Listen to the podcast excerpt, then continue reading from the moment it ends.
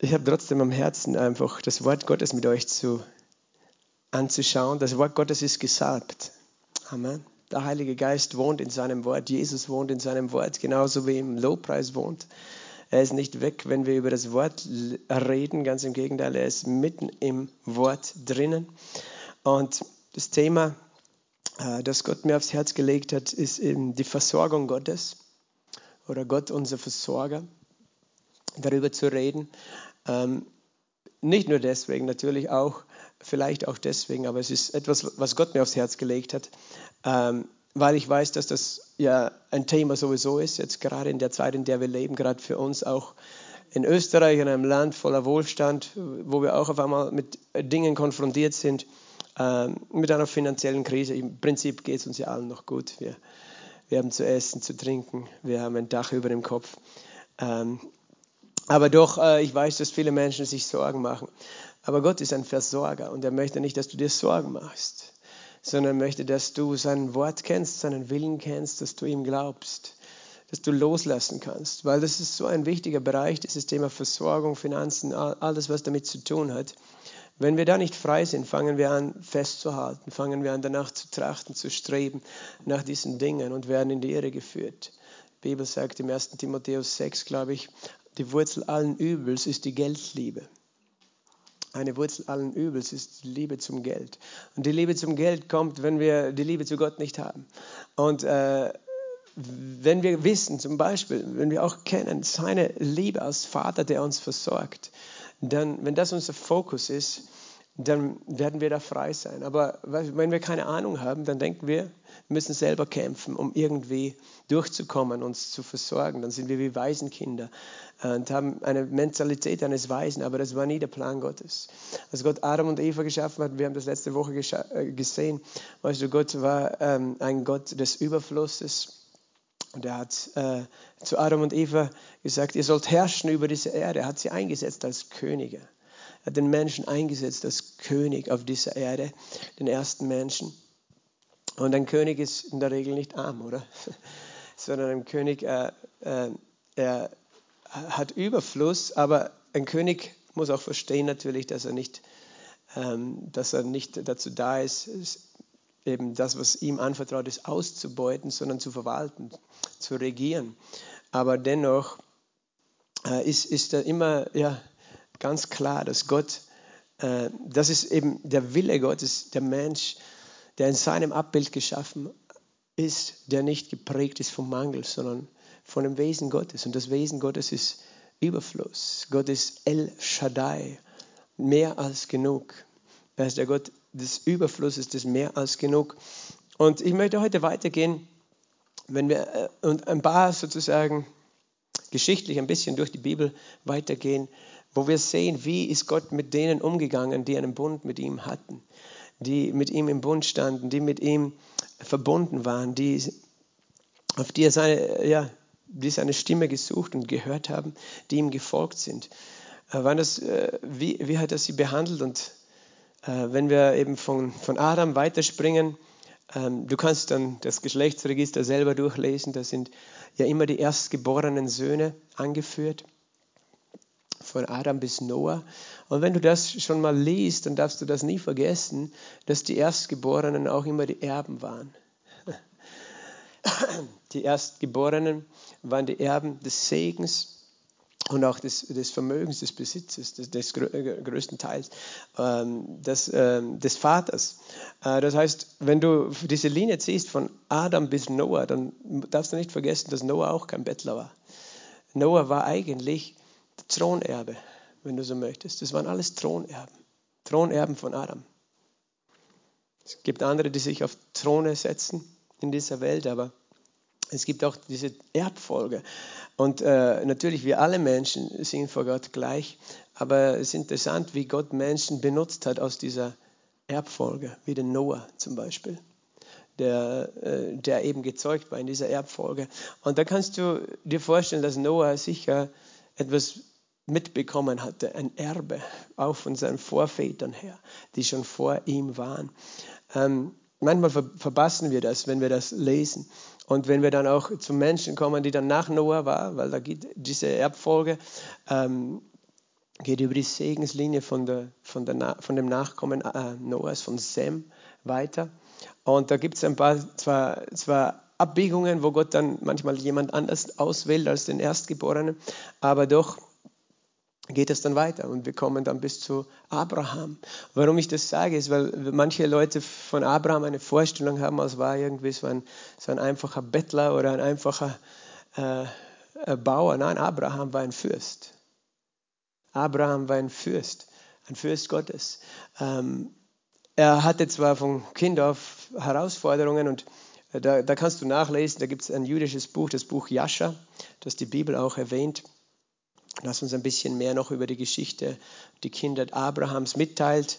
Manche sind äh, der Meinung, dass das ist, äh, kann man nicht sicher sein, ob das richtig ist, äh, richtig überliefert ist, aber dieses Buch finden wir tatsächlich zitiert in der Bibel, also erwähnt in der Bibel. Im, im Buch Josua spricht äh, Josua davon, als er die Sonne befiehlt, dass sie still steht. Sonne stehe still, steht das nicht geschrieben im Buch Jascha des Gerechten. Also dieses Buch gibt es, man kann es auch im Internet finden. Ähm, allerdings ist es umstritten, ob es die ur ursprüngliche originale Version war. Aber äh, ich sage mal, prüfe alles, das Gute behaltet. Ähm, es hilft uns ein bisschen einfach in diese Kultur, in diese Zeit einzutauchen. Abraham war eben nicht ein Bettler, sein, sein Vater war auch äh, angeblich im, im, im, ein Heerführer unter Nimrod, diesem König, diesem äh, rebellischen, selbsternannten. Aber Abraham wurde rausgerufen aus dieser götzendienerischen Region, dort wo eben auch der Turm von Babel gebaut wurde, aus Ur in Chaldea. Und Abraham wurde rausgerufen von dort, alles zu verlassen. Das, äh, das ist insofern interessant, weil, weil Abraham sozusagen auch ein Erbe hatte dort. Und normal ein Erbe, auch ein Land oder so, das verlässt man nicht einfach so, äh, es sei denn, man hat Glauben. Aber Abraham, Abraham hat Gott gehört, hat einen Auftrag von Gott seine Heimat zu verlassen. Und äh, es heißt eben in Genesis 12, Vers 1 bis 3, und der Herr sprach zu Abraham, geh aus deinem Land, hörst du, aus deinem Land, aus deiner Verwandtschaft, aus dem Haus deines Vaters in das Land, das ich dir zeigen werde. Und ich will dich zu einer großen Nation machen und ich will dich segnen und ich will deinen Namen groß machen und du sollst ein Segen sein. Und ich will segnen, die dich segnen und ich, wer dir flucht, den werde ich verfluchen. In dir sollen gesegnet werden alle Geschlechter der Erde. Also Abraham ging von einem Ort, wo er sozusagen auf eine Art und Weise sicher war, eben in, in seiner Verwandtschaft, in seinem Land, vielleicht auch seinen ihm zustehenden Erbbesitz. Das steht jetzt nicht hier in der Bibel. Äh, er wurde da rausgerufen. Und Abraham hat das ja gemacht, als er 75 Jahre alt war, sagt uns hier die Bibel. Ist aus Haran weitergezogen. Und das heißt, Gott sucht Menschen, die ihm glauben als erstes und die nicht festhalten wenn wir eben über, über Vermögen, Besitz, Versorgung reden, dann möchte ich das immer in diese Relation stehen, dass es nie darum geht, festzuhalten, aber dass wir nie auch eben von der anderen Seite vom Pferd fallen, dass wir denken, Gott möchte, dass wir Bettler sind, dass wir äh, zu wenig haben. Gott hat etwas anderes zu Abraham gesagt, ich will dich zu einer großen Nation machen, ich will dich segnen und du sollst, äh, und ich will deinen Namen groß machen und du sollst ein Segen sein. Ich will dich segnen, ich will deinen Namen groß machen. Das redet auch wirklich von Einfluss. Abraham hatte Einfluss. Er war eben nicht nur irgend so einer, so ein Unbekannter, sondern er hatte Gemeinschaft mit Königen und Kontakt zu Königen. Und, und äh, das heißt, Abraham war ein einflussreicher Mann. Ich will dich segnen und du sollst ein Segen sein. Und ich will segnen, die dich segnen, und wer dir flucht, den werde ich verfluchen. Und in dir sollen gesegnet werden alle Geschlechter der Erde. Und wenn es heißt, ich will dich segnen, dann ist für einen Juden klar, dass das bezieht sich auf das ganze Leben. Das bezieht sich auf Körper, Seele und Geist, auf Versorgung, auf alles. Es bezieht sich auf deine Ehe, auf deine Familie, auf deine Kinder, auf deine Gesundheit. Es bezieht sich aber auch auf deinen Besitz, auf dein Vermögen. Das ist eine ganzheitliche Sache für einen Juden. Das ist nicht irgendwie nur eine geistliche Sache, für, wie für manche von uns. Ja, ich will dich segnen, indem du einfach eines Tages im Himmel bist. Und das ist natürlich das Größte. Nein, er redet von der Erde, weil die Erde hat Gott nicht dem Teufel gegeben. Die Erde hat er für seine Kinder geschaffen. Die hat er für Menschen geschaffen und er wollte nie, dass der Teufel die Erde beherrscht. Er wollte auch nie, dass der Teufel den Wohlstand dieser Welt beherrscht, sondern dass wir Menschen treue Verwalter sind Und er hat Abraham rausgerufen und er hat in Abraham jemand gefunden, der bereit war, etwas loszulassen, um etwas zu empfangen. Und ich glaube, das ist ein wichtiges Prinzip, auch wenn es um den Segen und auch den, den finanziellen Segen, den Vermögen Gottes geht. Das beginnt mit dem Loslassen. Es beginnt mit dem Loslassen, ähm, weil, äh, weil es letztlich darum geht, wo ist unser Herz? Hängt unser Herz an Gott und glauben wir ihm? Und gleichzeitig, weißt du, war in seinem, in seiner, seinem Auftrag, du sollst gehen zugleich eine Verheißung mit. Und äh, eben die Verheißung, ich werde dich segnen, weißt du. Das ist auch eine physische Verheißung. Manche Leute sagen, ja, aber wenn, weißt du, wir, wir wollen Gott nicht glauben, einfach nur, damit es uns gut geht. Es geht ja um ihn. Aber Gott hat trotzdem diese Verheißung gegeben. Abraham, ich will, dass es dir gut geht. Und Abraham hat auch sicher ganz menschlich gedacht, okay, das, es geht mir gut, wenn ich Gott nachfolge. Und du würdest sagen, das ist ein egoistisches Motiv, aber ich denke, Gott sieht das nicht so, sondern es ist menschlich, es ist normal, dass wir Menschen in einem Zustand von äh, Wohlstand und nicht von Mangel leben wollen. Das ist ja genauso wollen wir Menschen nicht in einem Zustand von Krankheit, sondern von Gesundheit leben. Und Gott dafür zu glauben, ist nicht irgendwie verwerflich. Weil manchmal wollen wir so übergeistlich, nein, das ist alles nicht wichtig, weil es geht ja nur um, äh, um Gott und unsere Beziehung zu ihm, aber die Beziehung äh, hat immer eine eine natürliche Auswirkung. Das haben wir auch letztes Mal gesagt. Eine Beziehung zu einem Menschen, den du liebst, führt dazu, dass du diesen Menschen segnest, dass du ihm Gutes tust, dass du willst, dass es ihm an Körper, Seele, Geist gut geht und nicht nur geistlich, aber egal, wie es ihm körperlich geht. Nein, das ist eine ganzheitliche Sache. Wir sind ganzheitliche Menschen und wir dürfen das ganz ehrlich uns eingestehen und Gott meint es auch so. Er sagt, ich will dich segnen und ich will deinen Namen groß machen und du sollst ein Segen sein. Und das ist natürlich der zweite Teil eben. Ich will dich segnen, aber damit du auch ein Segen sein kannst. Weil das ist das Wesen Gottes. Gott ist ein Gott des Überflusses. Er hat so viel, dass aus ihm permanent Überfluss hervorstimmt, dass er ein Segen ist und dass er ein Segen für uns sein kann, weil aus ihm hervorstimmt. Und was ist unser Auftrag in dieser Welt? Gott zu widerspiegeln auf dieser Erde. Christus wieder zu spiegeln. Das heißt, wenn, äh, wenn wir voller Mangel sind, Natürlich, wir können Gott auf verschiedenste Arten, in verschiedenen Art und Weisen widerspiegeln, aber Gott sagt, ich möchte dich, ich möchte dich auch in diesem Bereich gebrauchen, dass du äh, mich widerspiegelst, weil ich bin ein Gott, der segnet, nicht der selbst bedürftig ist, sondern der segnet. Wir sind immer bedürftig, Gott gegenüber, weißt du. Aber in dieser Welt, er sagt, ich will, dass du ein Segen bist und ich werde dich segnen. Und das ist der berühmte Segen Abrahams, der natürlich dann noch äh, äh, immer wieder auch noch äh, detailliert wird, aber letztlich das ein Segen, den Gott ausgesprochen hat. Ein Segen ist ein Wort Gottes, das ist ja auch zugleich eine Verheißung. Und Verheißungen haben wir vor kurzem gehört, die gelten denen, die glauben. Amen. So viele Verheißungen es gibt, in ihm ist das Ja und durch ihn das Amen. Und das heißt, Abraham hat sich aufgemacht, in ein Land zu zogen, in dem er fremd war. Und das ist auch heute so, wenn du irgendwo in ein fremdes Land gehst, ist es gar nicht so leicht, wirtschaftlich Fuß zu fassen. Du musst ja irgendwo anfangen. Du fängst bei Null an. Er hatte noch nicht einmal ein Haus. Er lebte in einem Zelt. Ähm, in diesem Land. Er hatte äh, noch gar nichts, aber er hatte Glauben in seinem Herzen. Und als Abraham sich aufgemacht hat, äh, war auch nicht ganz allein. Er hat mindestens einen hausgeborenen Knecht gehabt, nämlich den Eliezer, aber wahrscheinlich auch mehr, ähm, mehrere Knechte und Mägde, ähm, weil er eben schon einen gewissen Status auch hat. Das heißt, er hatte Esel, Kamele, Schafe, Rinder. Ähm, er hatte das und, und das war sein, er lebte ja dann als Nomade. Wir sehen das ja auch, als er dann mit Lot unterwegs war. Aber manchmal haben wir eben so dieses Bild, er hatte gar nichts, aber äh, das war schon, der war schon ein Geschäftsmann auch, der Abraham. Und als er dann nach Ägypten gekommen ist, das ist ja interessant, er ging nach Ägypten und äh, das war deswegen, weil eine Hungersnot im Land war, im Land Kanaan, wo er unterwegs war.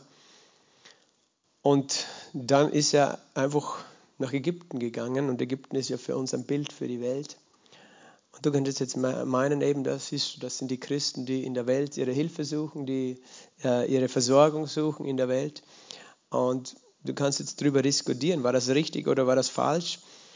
Noch dazu hat er um dort dann zu vermeiden, dass seine, seine Frau ihm weggenommen wird oder er noch getötet würde, seiner Frau gesagt, eben, ähm, sie soll sagen, sie ist seine Schwester.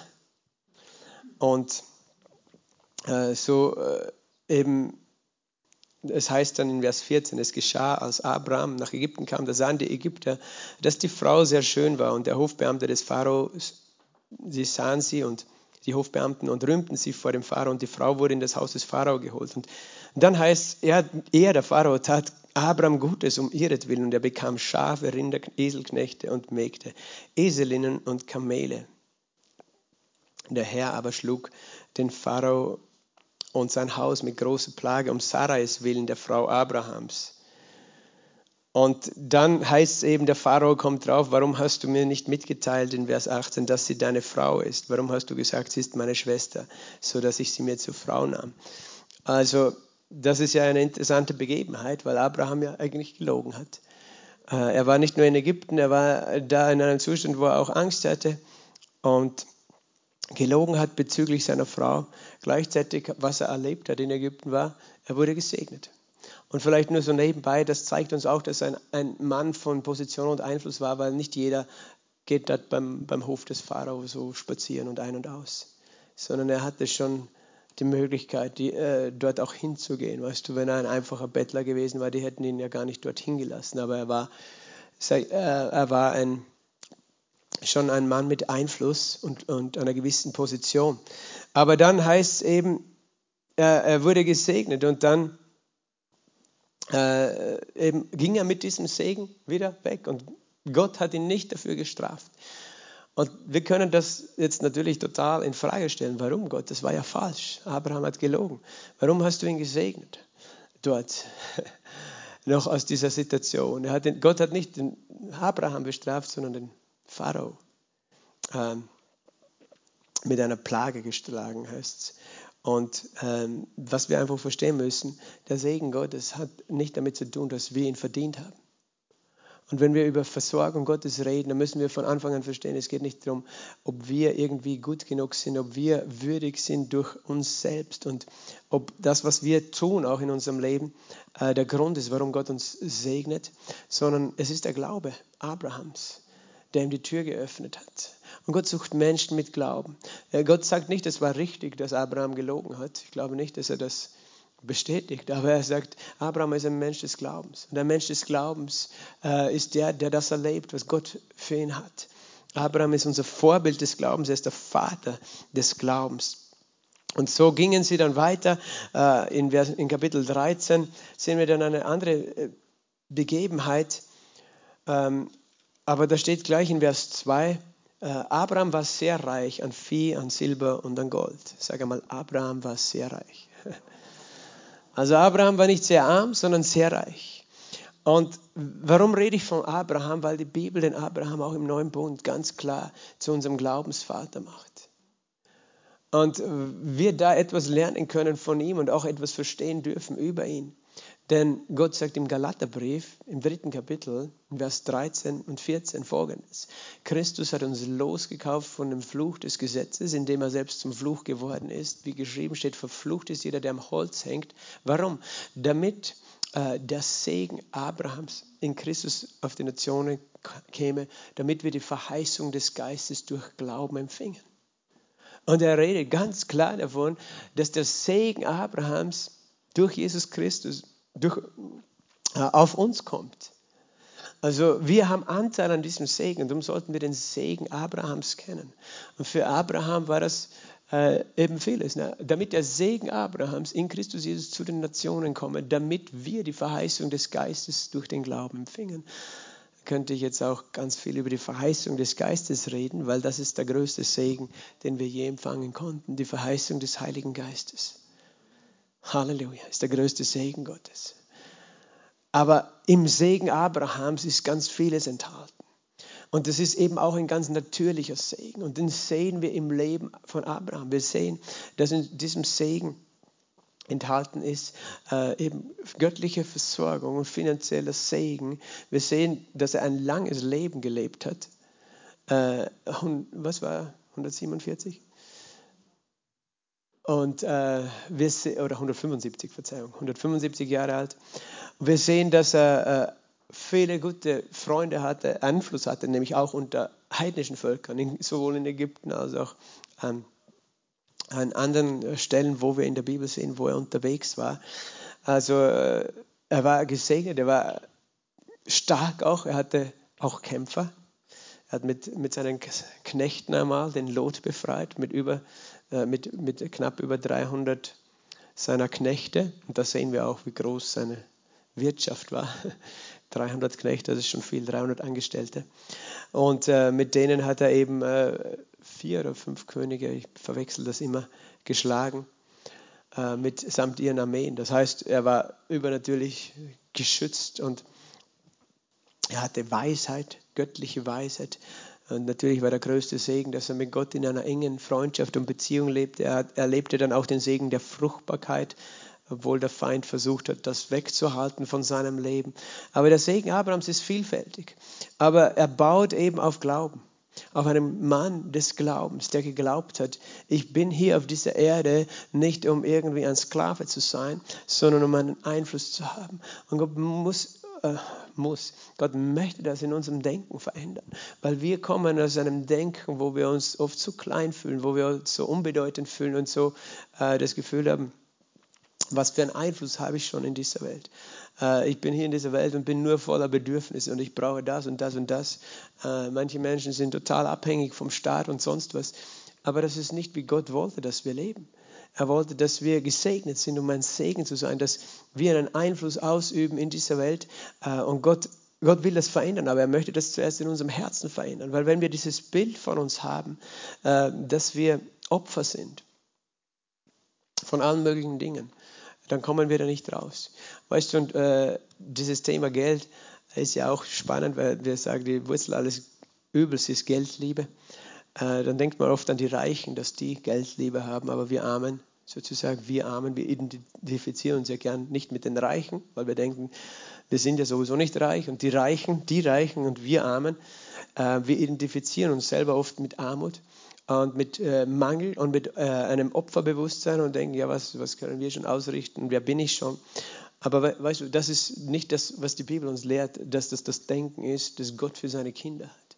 Dieses, ähm, sondern eigentlich solltest du verstehen, du hast den reichsten Vater des Universums. Du hast Gott als dein Vater und der ist der reichste ever. Es gibt niemanden, der reicher ist. Äh, und du bist sein Kind.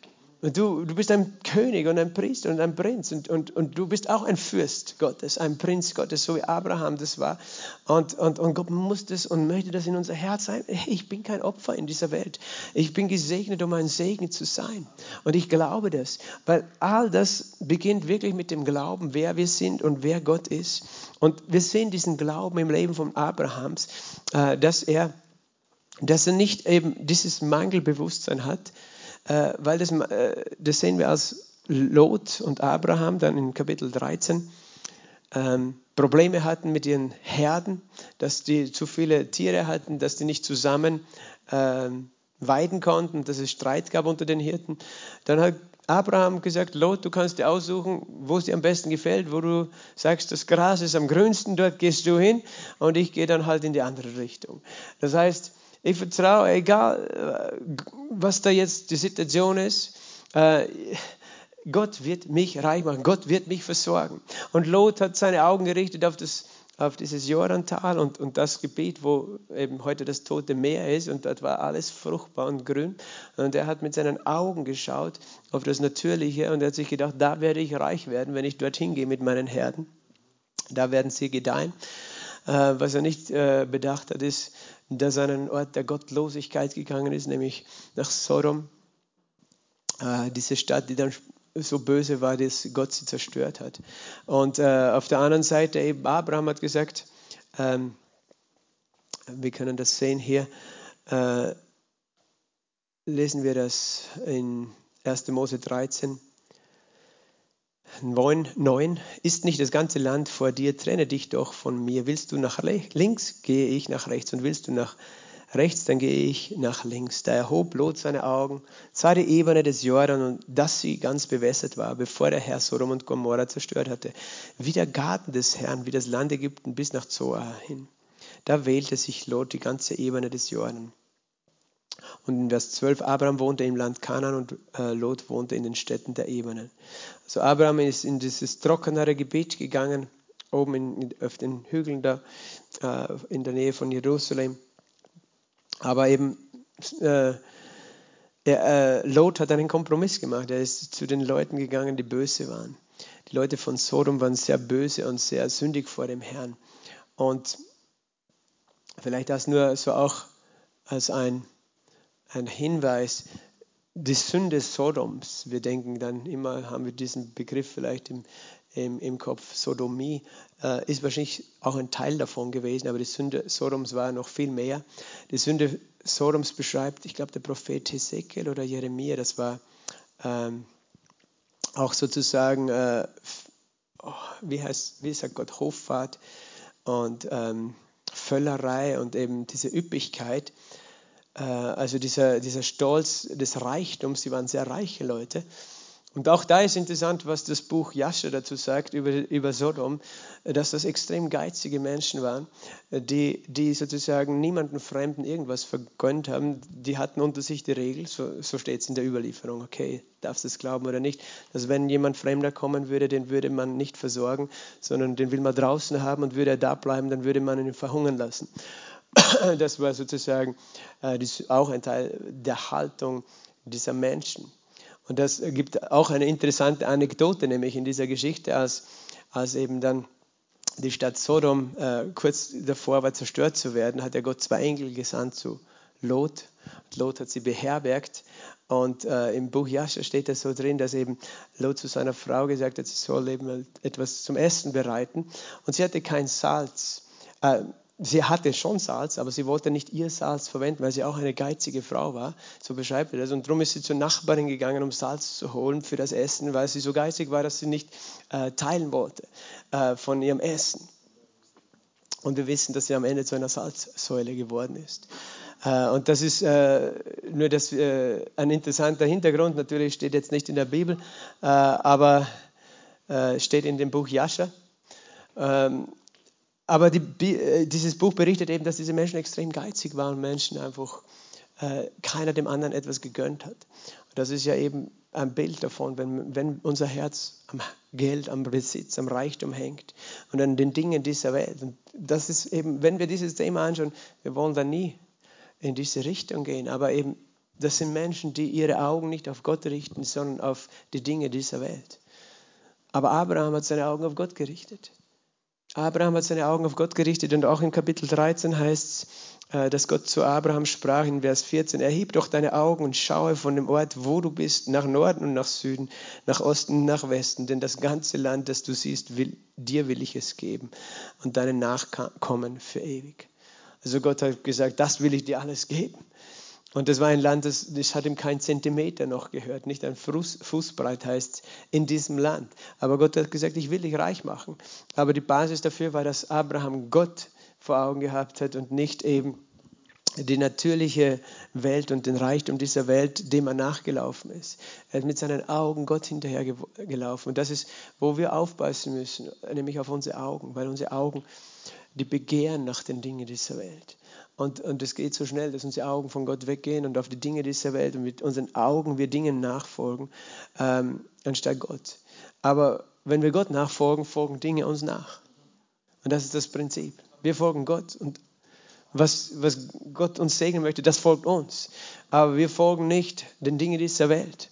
Aber wir dürfen glauben, dass wenn wir auf Gott schauen, Dinge uns folgen. Und wir brauchen auch dieses Bewusstsein, dieses königliche Bewusstsein, das Gott uns schenkt durch Jesus Christus. Also er verspricht ihm, äh, dass er eben ihn segnen wird, dass er ihm dieses Land geben wird. Ähm, er schließt dann einen Bund mit Abraham. Ihr kennt ja wahrscheinlich diese Geschichte, ihr könnt sie sonst lesen in diesen nächsten Kapiteln. Später ist seine Frau gestorben und dann hat er das erste Stück Land gekauft in diesem Land Kanaan, nämlich äh, im Kapitel 23 hat er ein ein Feld gekauft mit einer Höhle bei Machpela und dort hat er seine Frau dann begraben können.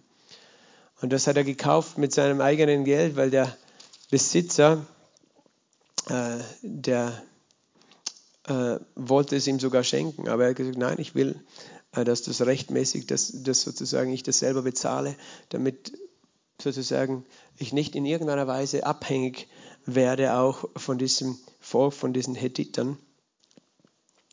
Äh, und äh, so kauft er das und das war das Einzige, was er gehabt hat. Das war eben das Feld von Machpela, wo, wo eben die Sarah begraben wurde, später auch der Abraham in Hebron.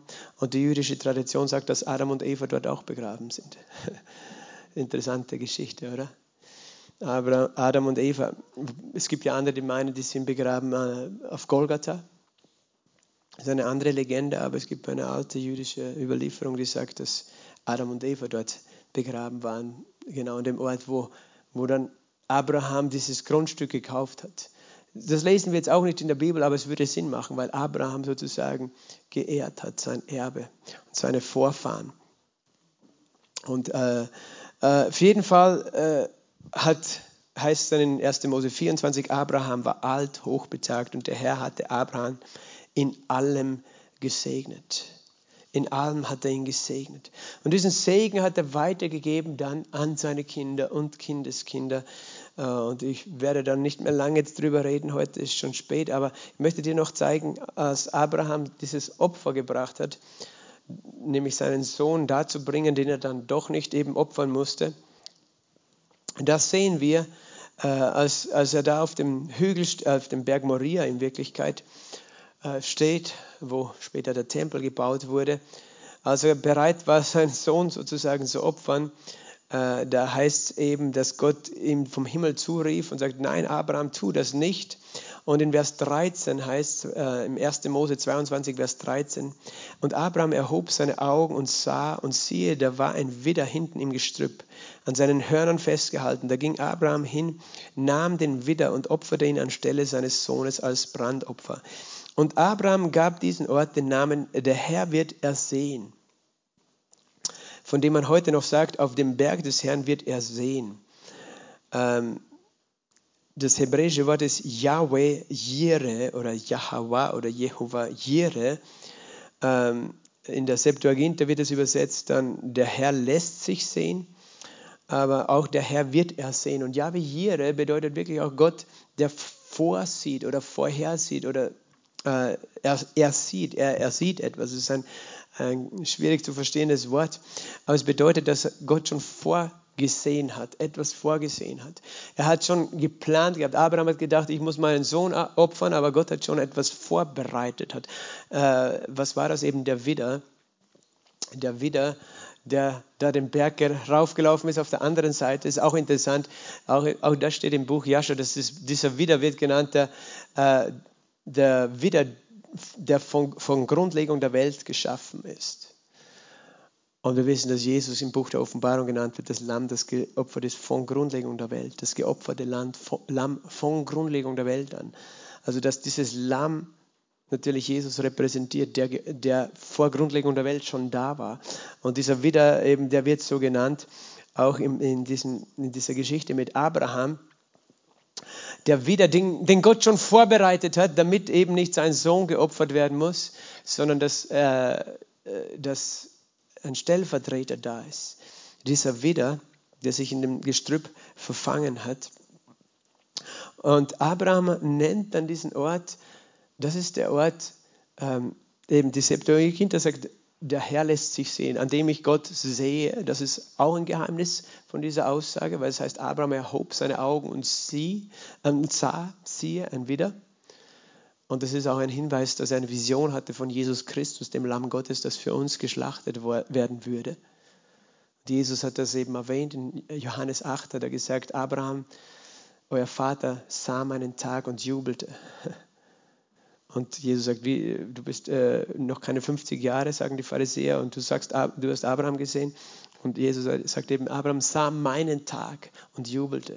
Wie kann, wie kann Jesus sagen, Abraham sah meinen Tag. Und was meint er mit mein Tag? Mein Tag ist der Tag, an dem Jesus den Tod besiegt hat, seinen Tod und seine Auferstehung.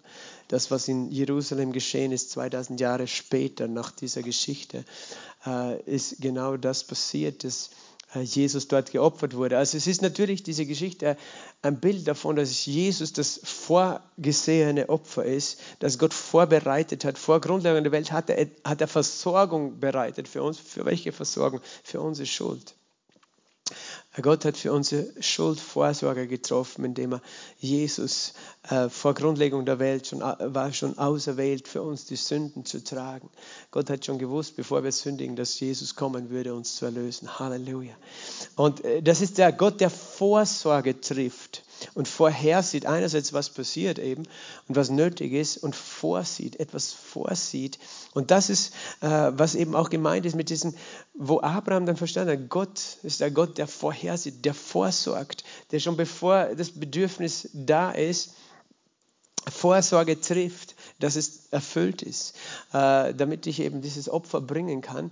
Und natürlich ist es eine geistliche Vorsorge für unsere Sünden, dass wir erlöst werden. Und zugleich ist er wieder eine natürliche Vorsorge.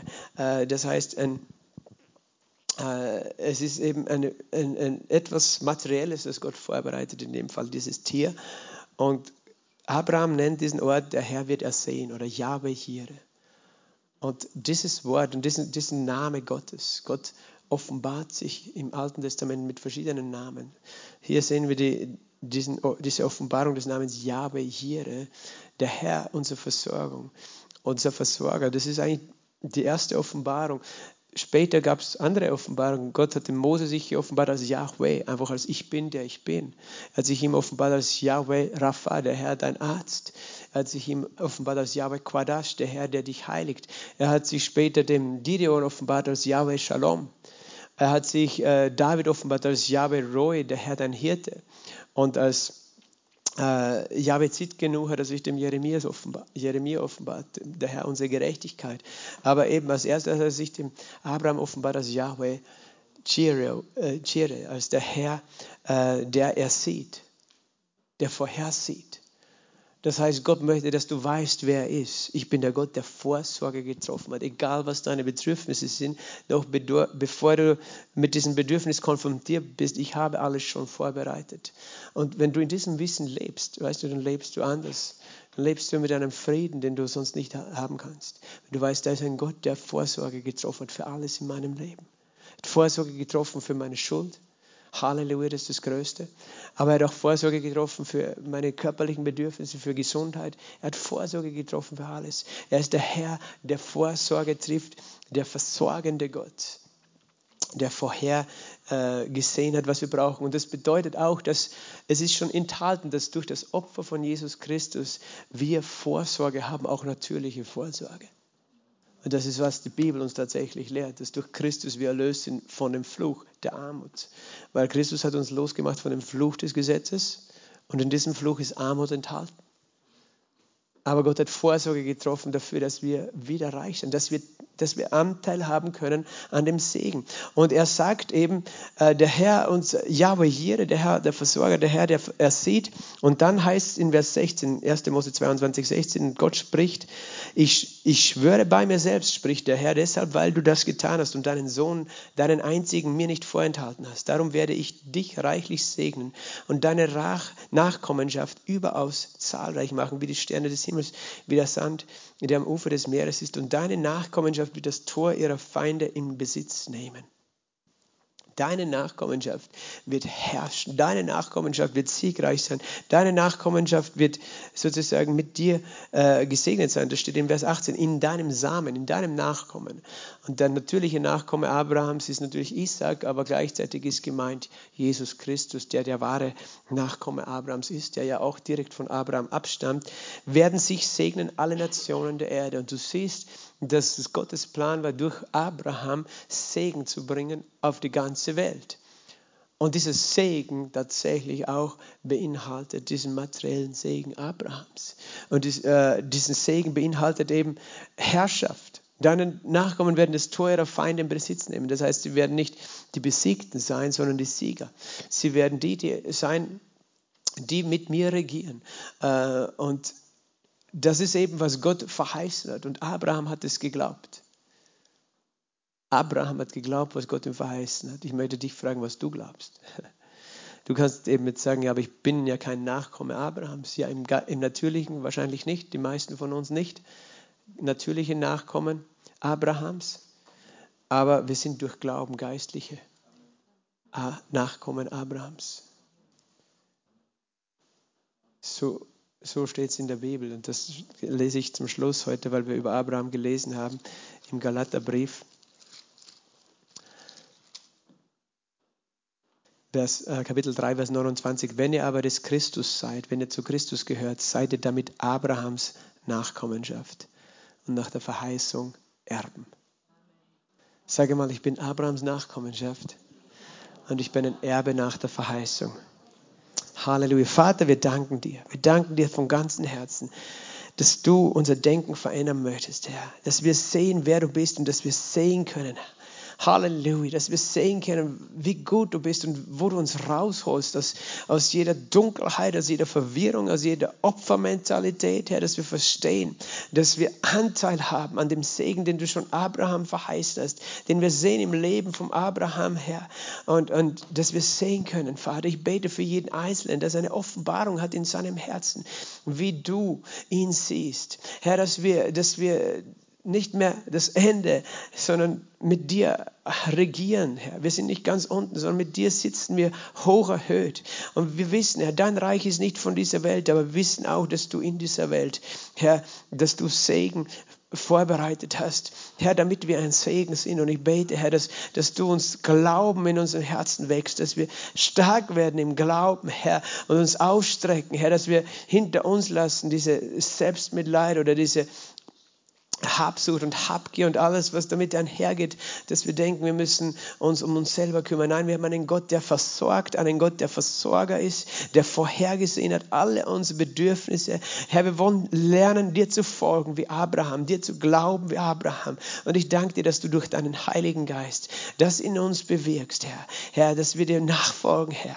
Und dass du jeden Einzelnen, jeden Einzelnen deiner Kinder zum Segen setzt in dieser Welt, wie auch immer das ausschaut. Vater, wir geben dir alle Ehre. Und wir geben dir die Ehre für Jesus Christus, das geschlachtete Lamm, der der Grund ist, warum wir heute Anteil haben an diesem Segen. Danke, Jesus, dass du dein Leben geopfert hast, dass du vorbereitet warst für uns vor Grundlegung der Welt, damit wir in dir den Segen Abrahams empfangen. In Jesu Namen habe ich gebetet. Amen.